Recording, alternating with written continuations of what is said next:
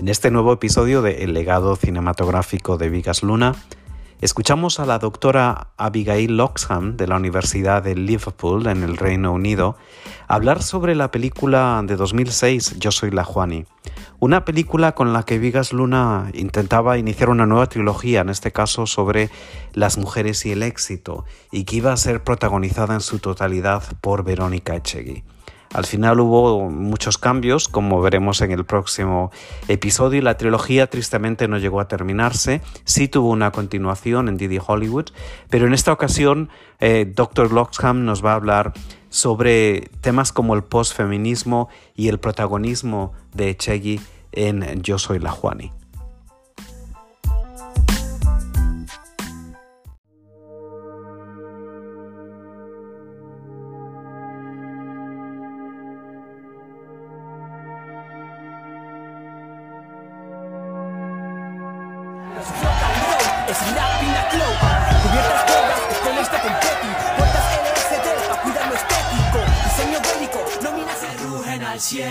Feminismo es un término problemático y se entiende también de distintas maneras y en distintos lugares. a veces es difícil definir un post-feminismo en eh, un sitio donde a lo mejor sigamos discutiendo si haya sido feminismo. Pero bueno, para mí y lo que representa en la película y en concreto en la figura de la Juani es precisamente esa ambigüedad. Eh, el posfeminismo es una característica de la cultura popular en las sociedades neoliberales y que normalmente es una figura pues blanca, de clase media, clase alta, una mujer eh, con recursos económicos, una educación de cierto nivel y que se supone que tiene unas elecciones propias, ¿vale?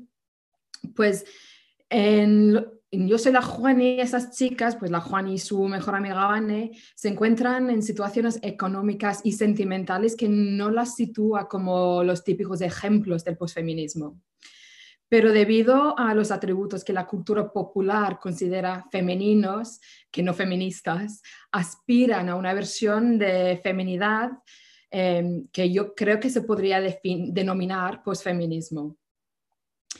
Y bueno, eh, durante la película, claro, escapan, estas dos chicas escapan de la periferia, van a Madrid para en búsqueda de una vida mejor. Pero esa vida mejor no se entiende en términos feministas, sino eh, influidos por, la, por, los medios de comunicación, quieren em, mejorar las apariencias físicas y entrar en, en la sociedad de consumo, ¿no? Y creo que con esto Vigas Luna vuelve a su tema de siempre eh, y las complejidades de la representación del cuerpo femenino, claro, su mercantilización eh, y consumo dentro del mercado capitalista. Y ahora que estamos ya en el siglo XXI, eh, estamos en un ámbito ya reconocido como neoliberal, creo yo. Y como sabemos, la intertextualidad siempre ha sido una faceta del, del discurso de las las estrellas de cine. Y en cuanto a las mujeres, eh, prevalente el, eh, que se centra en este discurso el cuerpo también, pero ahora con la Juan y, sus amigas eh, se centra más la fama, una cultura de celebridad también. Y esa película, y creo que cada vez más las películas del, siglo, del siglo XXI se reciben a través de un, un entramado de textos mediáticos en prensa, en redes sociales, en los que los discursos del posfeminismo se refieren no solo a los personajes en esta película, pero ya se mezclaban con los discursos, con la crítica de la actriz Verónica Echegui. También creo que es interesante que precisamente en el 2006, cuando salió esta película, Penelope Cruz firmó un contrato con L'Oreal, con la empresa de belleza, y que ese eslogan famoso de yo lo valgo, también para mí encapsula ¿no? lo que cómo se entiende el posfeminismo, que, que es una tendencia más que un marco teórico concreto.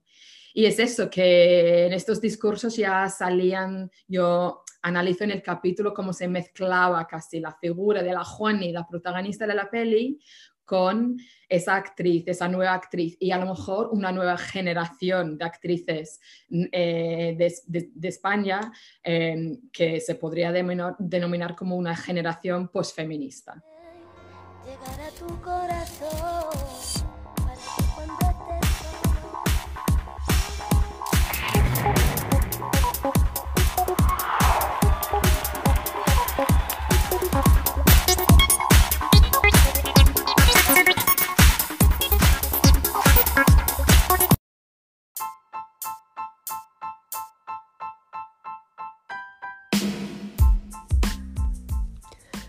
Muchas gracias a la doctora Loxham por su lectura de Yo soy la Juani y continuamos hablando de mujeres y éxito en nuestro próximo episodio en el que el doctor Gonzalo Pavés nos hablará sobre la película que siguió Yo soy la Juani, que en un principio iba a estar protagonizada también por Echegui, pero pasó a ser protagonizada por Elsa Pataki cuatro años después.